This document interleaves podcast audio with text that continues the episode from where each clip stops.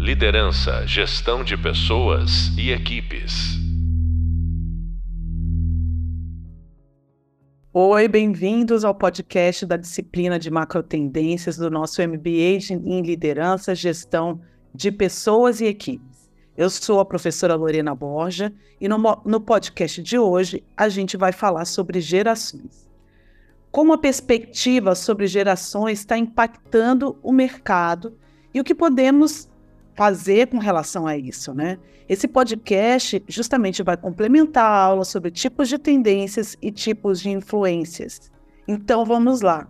A Mariana Mello é nossa convidada de hoje, jornalista, diretora criativa da Alma Content e idealizadora do Maturidades, iniciativa independente de conteúdo voltado à cultura de maturidade e do fim do ageísmo. Inclusive, a gente vai falar um pouquinho sobre esse termo. Já vou perguntar para a Mariana o que significa ageísmo. E ela é especialista em gerontologia social pela PUC-SP e está há 18 anos desenvolvendo hubs de conteúdo exclusivos para marcas.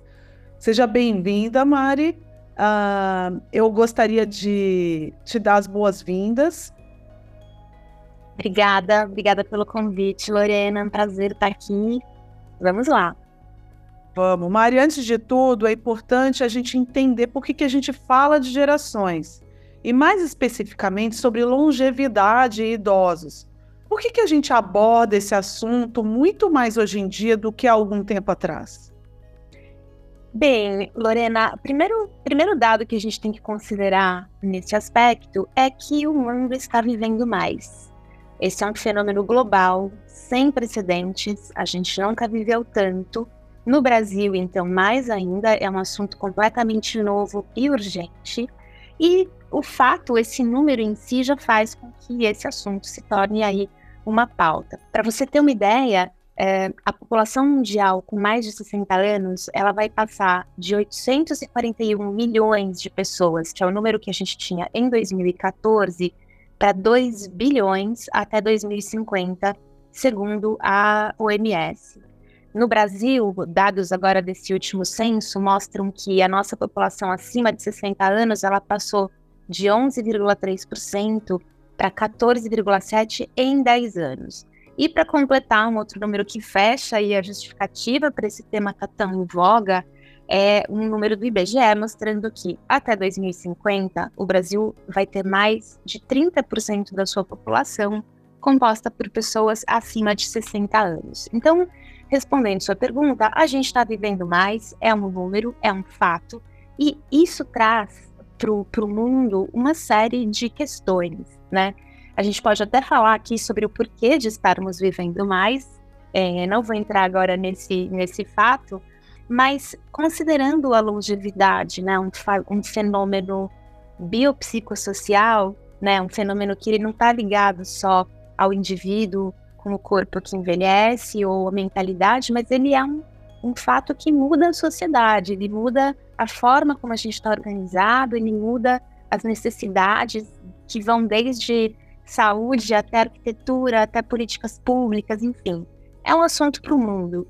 Então, eu acredito que a gente a gente está assistindo aí essa mudança e principalmente é, quando a gente passa a viver mais, a gente passa a ter um grupo muito maior e muito complexo de longevidade, né? Quando a expectativa de vida era ali 60, 70 anos, a gente tinha ali um corte, a pessoa se aposentava aos 50, né? e, e de repente tinha ali mais 15, 20 anos de vida no máximo. Falando que hoje a gente tem uma expectativa de sermos centenários, provavelmente nós seremos centenários se a gente fizer os nossos exames direitinho e, e cuidar da cabeça. É, não faz mais sentido você encerrar o assunto nos 65 anos, né?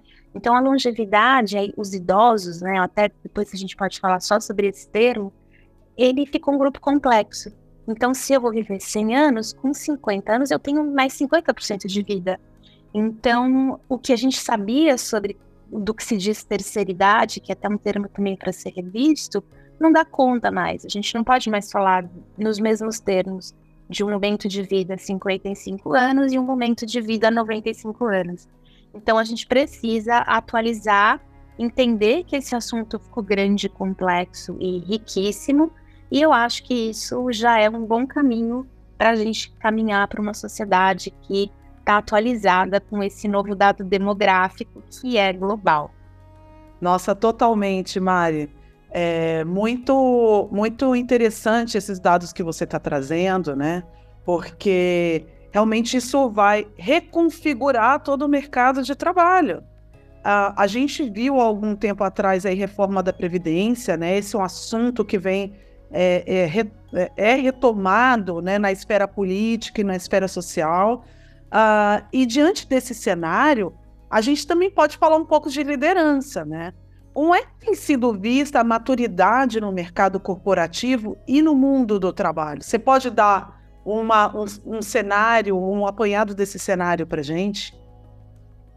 Vamos lá. Eu acho que o universo do trabalho ele é o que mais está deixando gritante a urgência desse assunto e dessa complexidade, né? Se tinha um mercado que não estava pronto para esse fato, é o mercado de trabalho. É, então, assim, de um lado a gente tem é, pessoas é, no auge das suas carreiras, ali com perto dos 50 anos, principalmente mulheres, que é uma data que às vezes vai bater com a, com, com a perimenopausa ou com a menopausa. E do outro, é, quer dizer, então a gente tem pessoas muito maduras é, no auge ali, tanto técnico quanto profissional, é, nessa idade, 50, entre 50 e 60 anos. E do outro lado, a gente tem um aspecto tanto cultural quanto organizacional que encara essas pessoas como pessoas que estão na reta da aposentadoria. Então você tem um choque que não está batendo é, com, com a realidade, né? Então às vezes o departamento de pessoas vai falar, pessoas na reta dos 60 se aposentam, é isso que as pessoas fazem, né? Então, é, pessoas que estariam aptas ali para serem líderes e para serem é, darem à frente, muitas vezes acabam sendo barradas ali tanto pela, pela falta de cultura da empresa em relação à maturidade, como por elas mesmas, né? De falarem, não, isso que eu tenho que fazer, isso que eu tenho que. É, é o que as pessoas fazem. Então, é, se a gente imaginar que hoje uma pessoa de 70 anos ela está na mesma condição física de uma pessoa de 50 anos nos anos 80, é muito interessante. E isso é um dado científico, tá? A nossa condição de saúde hoje ela é a mesma do que uma pessoa de, de 50 anos a 30 anos, 40 Nossa, anos. Impressionante. É. Impressionante. Então, é, não justifica você expulsar pessoas mais velhas ali, porque por uma questão de número, uma idade, né? Sim. É, e eu acho que existem outras questões, né? Que são salariais, que são ausência de políticas nas empresas para lidar com esse fato, de como é que a gente trata e como é que a gente encaminha esse, esse profissional líder, provavelmente mais velho, e os aspectos culturais, que são os preconceitos e estereótipos, né, ligados ali ao que a gente acha que é uma pessoa de 60 anos, 65 até 70 anos. É, então, do ponto de vista da liderança, eu acho que se perde muito é, as empresas estão perdendo oportunidades de, de, de terem esse líder mais maduro, mais velho, e, ao mesmo tempo, os líderes que são jovens e que têm pessoas mais velhas nos seus times, também por falta de cultura, dessa cultura de como é que a gente entende a maturidade, também acabam abrindo mão desse super patrimônio que é a maturidade. Eu acho que a gente tem aí um, um grande assunto para ser revisto e ele pode muito começar dentro das empresas e do mercado de trabalho. É, hoje já está sendo uh, visto, uh, por exemplo, a gente já conhece algumas empresas que estão revisando isso, né? É, já estão empregando pessoas mais maduras é, para liderança a gente vê que também não, esse não é um movimento global. Uh, tem o conhecimento de pessoas no mercado, por exemplo, na Alemanha, e elas, como já é um país que tem uma população longeva é, há mais tempo do que o Brasil, já existe uma cultura de absorver essas pessoas no mercado de trabalho por um tempo mais longo, né? É, então, quando a gente chega no Brasil, a gente fez uma grande experiência aí de colocar só millennials, né? É, em liderança, só não, mas muito mais millennials nas lideranças, ou pessoas que têm uh, uma idade uh, inferior. E o que aconteceu foi falta de maturidade para muitas vezes para fazer gestão, falta da experiência, né? Que é o que a gente chama do wisdom, né, Mari? É, é a, a, essas pessoas, quem é mais novo, muitas vezes não viveu certas experiências, uh, e aí não tem como uh, é, colocar essa situação um pouco para frente para poder, olha, eu já vivi isso e eu posso é, tomar essa decisão. Isso, isso vai ser um pressuposto para mim para eu tomar uma decisão específica, né? Uh, então, a questão da cultura, eu achei super interessante você falar a questão da cultura interna, né, da, das empresas e das corporações, é, que às vezes dificultam mesmo esse intercâmbio, é ter o programa mesmo para poder desenvolver esse intercâmbio intergeracional também, né? E entender, é, por exemplo, uh, questões não só tecnológicas, às vezes, é, e algumas facilidades e dificuldades que já são particulares de determinadas gerações. Uh, e, e, aí eu queria trazer uma outra pergunta para você. Como é que você vê justamente a relação dessas gerações nesse cenário, né? Como é que a gente vai evoluir para o futuro? O que, que você, quais são as suas expectativas de evolução uh, ah, para o futuro? Bem, eu acho que eu acho que a gente está na, na pré-história dessa relação gerações no trabalho ainda, né? É, eu acho que ainda vai ter uma perda, como ela na verdade já ocorre. Né? Cada dia que um executivo experiente ele é desligado pelos motivos acima que a gente falou, é, se, e, e perde para um candidato mais jovem que chega com ambição, com a cultura da velocidade, com a cultura digital, disposto a sacrificar a sua qualidade de vida é, é algo ali que é, muitas vezes é bem-vindo, né, nas empresas, é, esse candidato que ele, ele traz todas essas suas características, ele em algum momento vai se sentir muito sozinho na hora de tomar uma decisão importante, né? E porque vai faltar uma coisa que só se tem com a maturidade, que é a vivência, que é a bagagem, que é a experiência, que é a bagagem, que é a capacidade de resolver problemas complexos. Isso é a maturidade e isso é algo incrível, é um ganho da maturidade e a gente não fala sobre isso porque não temos essa cultura. A gente entende a maturidade só como um lugar de perdas, de um lugar de você tá fora, né? Então, é, tem coisas só a experiência proporciona, né? No ponto que a gente está hoje, eu acho que as pessoas ainda vão descobrir isso da pior maneira possível, né? Que é sofrendo na pele é, a ausência de ter alguém mais velho para debater. A gente vive isso, eu vivo isso na minha agência. É, um, é uma dificuldade ali de, de você fazer com que os, as pessoas mais jovens tenham uma percepção da importância da maturidade, da gente já ter vivido outras coisas. Mas eu sou otimista. Eu acho que as gerações subsequentes elas já vão chegar mais conscientes ao mercado. Assim, não se falava em etarismo como se fala hoje. O meu filho de 8 anos, ele já sabe que a gente não pode ter preconceito com pessoas mais velhas e que a idade é um número. Então ele já tem esse termo na cabeça dele, assim como existem os outros termos racismo, machismo, homofobia, capacitismo, etarismo. É um termo novo que entra nessa mesma categoria, né? Eu não sei se você lembra, Lorena, nos anos 90, 80, a gente não falava sobre racismo, capacitismo, LGBTQIA, mas não tinha os termos, né? Então, às custas de muito trabalho, muito esforço, por décadas, a sociedade foi aprendendo, foi ganhando esse letramento. Tanto que hoje a gente usa os termos corretos, a gente fala homoafetivo, a gente fala pessoa com deficiência, e não, né, foram, foram aprendizados. E com, com a maturidade e o envelhecimento é a mesma coisa, né? A gente precisa dar nome aos bois, a gente precisa fazer as provocações necessárias para ter esse, essa consciência. Então, é... eu queria até fazer um comentário aqui, Mari, é... porque isso que você está falando é super importante E isso se relaciona com a nossa última aula, que é a aula de Zeitgeist do Espírito do Tempo, onde a gente fala de alguns conceitos que vão mudando com o tempo e de algumas grandes pautas que vão acontecendo é, de acordo com é, e que vão mudando com o tempo que a gente vive.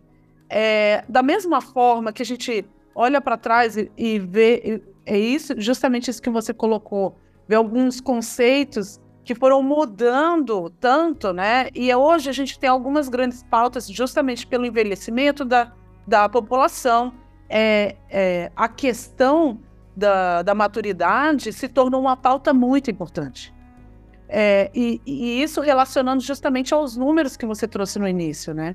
Então, assim, uh, eu queria deixar aqui só para os alunos que estão ouvindo, é, justamente voltarem lá na, na última aula, né, na aula do Zeitgeist, é, e entenderem que isso pode ser também uh, um exemplo ou uma prática uh, aqui para nossa aula de Zeitgeist, tá? Uh, desculpa, Mari, te interromper um pouquinho, mas assim, eu acho uma outra coisa, um outro comentário que eu gostaria de fazer é a questão que você também comentou, que assim, eu não vou perder minha identidade porque eu fiquei mais velha, né? Então, assim, é o, aquele termo que nós já usamos, identidade não tem idade, né? Uh, se você olha para uma Rita Lee, ela não deixou de ser a Rita Lee porque ela ficou mais velha. Ela continuou a ser irreverente, ela continuou a ser uma pessoa interessante. A gente olha o Abílio Diniz, por exemplo, que é, foi o, o, grande executivo e ainda é um grande executivo uh, na idade em que ele está. E quantos outros exemplos nós temos aí no mercado de trabalho? E, e podemos citar que essa questão de, da maturidade, ela só agrega dentro do mercado quem tem que ir se transformando ao mercado um pouco, né? Para poder se adaptar a esse novo contexto. Exatamente, Lorena.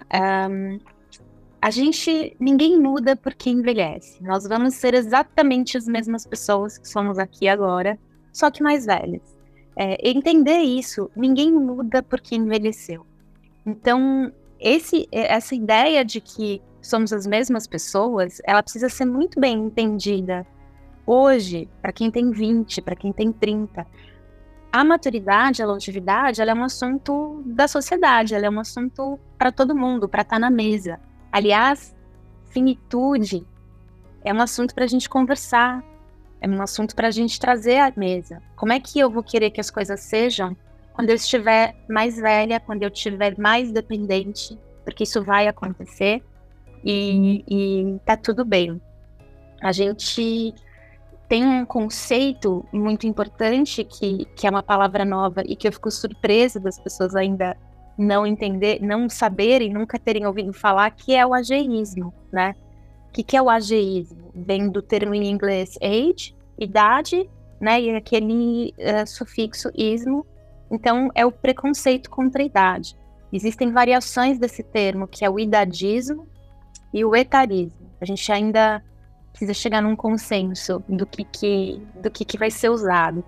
Mas o ageísmo, basicamente, é você deduzir ou supor que uma pessoa de uma determinada idade não é capaz de fazer determinadas coisas ou por ter aquela idade ela age e pensa de uma determinada maneira.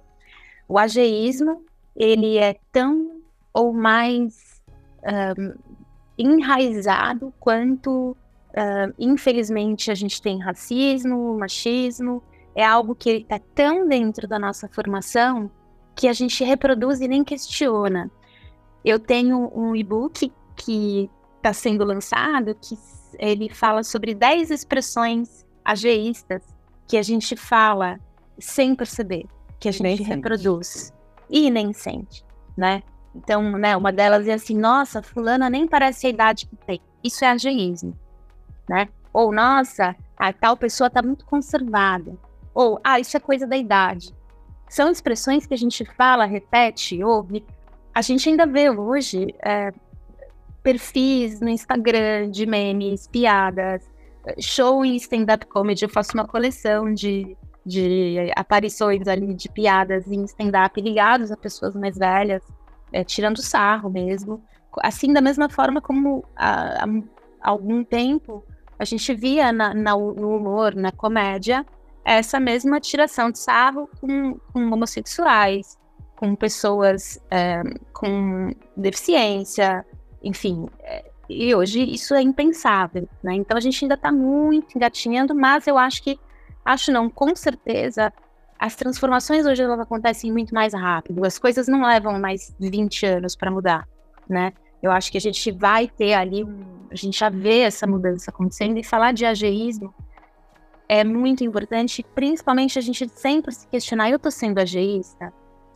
Eu xinguei essa pessoa no trânsito porque ela dirige mais devagar, porque eu tô vendo e eu acho que ela é mais velha. Uhum. Ou eu uhum. tô, eu tô deduzindo que uma pessoa mais velha não entende de tecnologia. É, se questionar pra gente mesmo, pro teu vizinho Sim. no prédio, pro, pro cara que tá atravessando a rua do teu lado.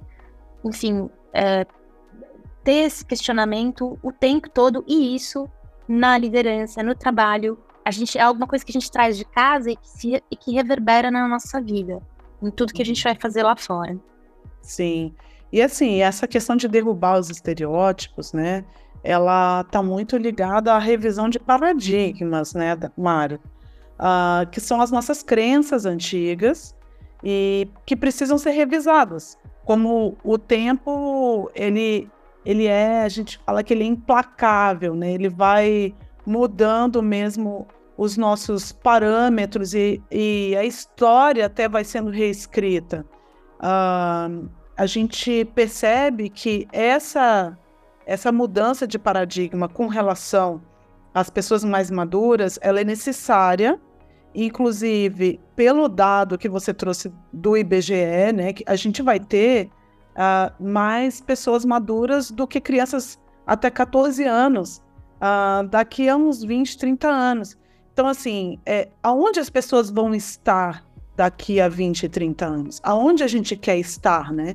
E aonde a gente quer estar com relação a, a nossa, uh, ao trabalho, à liderança e, e também nessa no mercado de trabalho.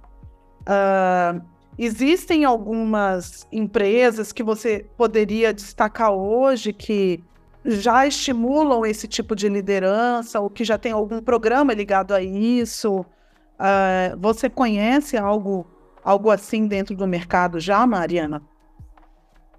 Sim, Lorena, a gente vê no mundo já várias movimentações, ainda não no âmbito de escala ali como ele deveria ser, como ele pode ser, mas existem já vários movimentos, várias empresas, várias iniciativas já propondo esse novo olhar, né? Aqui no Brasil a gente tem uma startup que se chama Maturi, é uma startup específica ligada a soluções para trabalho e empreendedorismo após os 50 anos, né?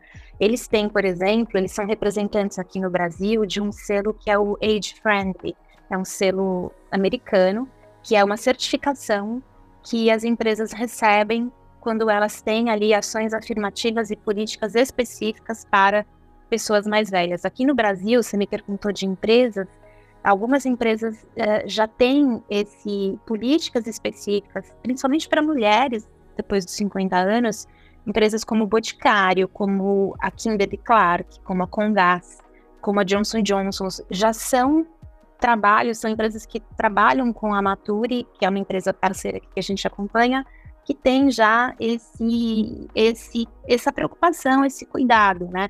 Ainda são casos pontuais, mas já, já estão muito à frente do seu tempo, né? Existe até uma discussão que não se trata nem de, não é nem trazer pessoas para vagas, é você criar vagas, desenhar vagas, escopos adequados a essas pessoas. Isso é sensacional, né? Sim. Ou seja, eu desenho uma vaga que contempla e considera o seu momento de vida. Não é eu te encaixar ali porque eu tô, tô preenchendo uma cota. Então, esse é o próximo nível de evolução, né?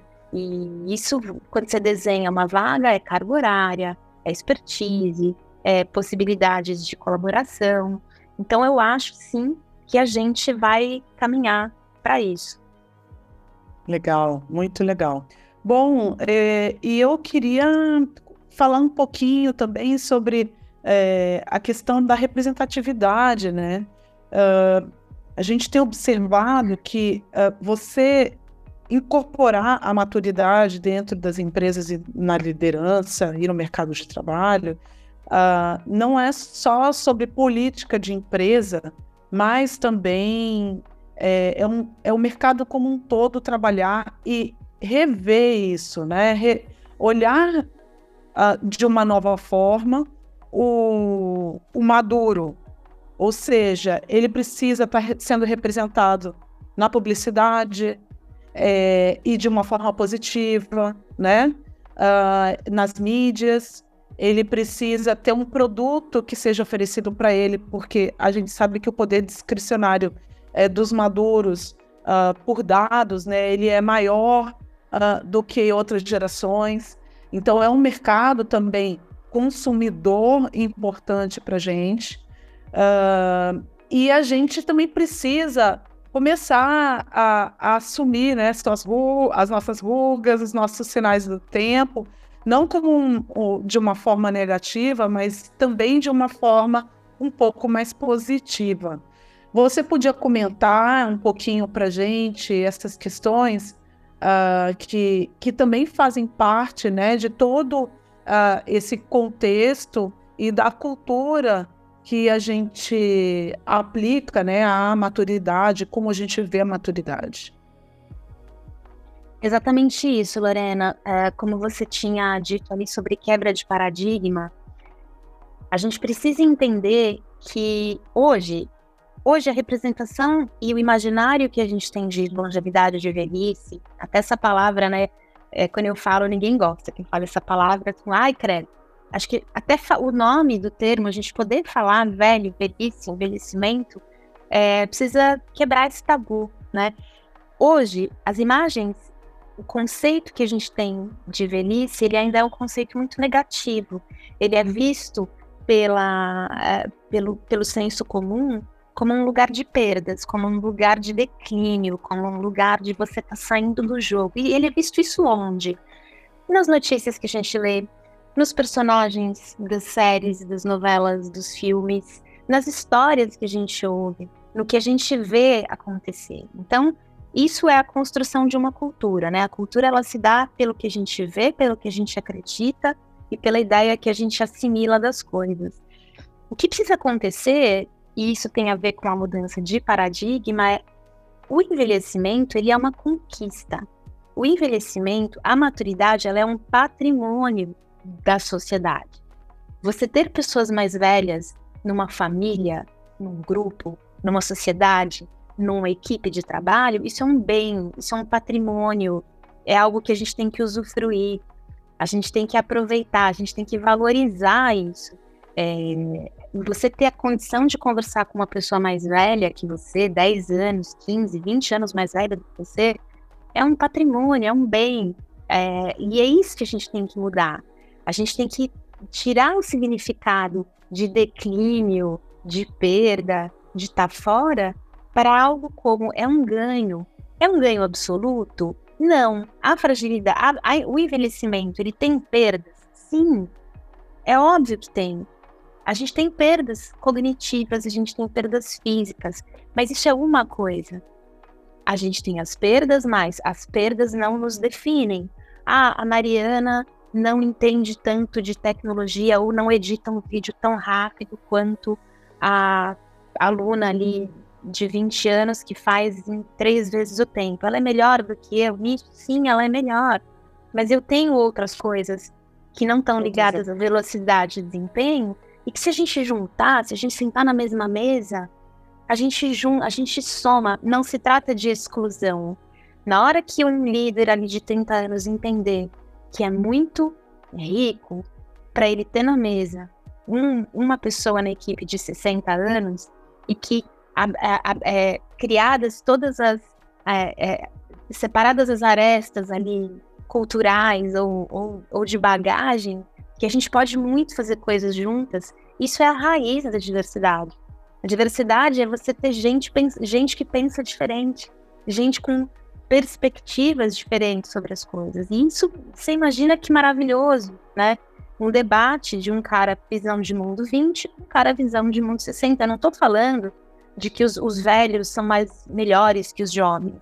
Não, mas junto, somando o que a gente sabe, a gente cria algo sensacional. Então, esse, essa é a raiz da história. Muito legal, Mari. Muito bacana mesmo. Uh, é um assunto super importante. A gente vai trazer longevidade e maturidade aqui para a questão de liderança. É, quando a gente fala em tendência, muitas vezes a gente fala em mercado jovem. E justamente era essa a intenção, era a gente revisar esses conceitos sobre juventude sobre quais são os dados, né? Os dados nos apresentam isso para o futuro e como é que a gente está se preparando uh, dentro desse contexto. Eu queria te agradecer a, a presença, uh, o fato de você ter aceitado o convite aí na sua agenda super cheia uh, para bater esse papo com a gente. Bom, gente, nós conversamos hoje no podcast sobre gerações e longevidade, tema super importante para o futuro da liderança. Vamos pensar em como a gente pode derrubar esses estereótipos sobre idade, idades e produtividade. Vocês vão poder acessar os conteúdos também pelo e-book e bibliografia sugerida, principalmente com a, o, o, artigo que a gente apresenta uh, lá na bibliografia sobre cultura e consumo do Grant McCracken. Isso é uma leitura muito fácil e super boa para complementar a terceira aula. Bom, queria agradecer a presença de todos e até o próximo podcast.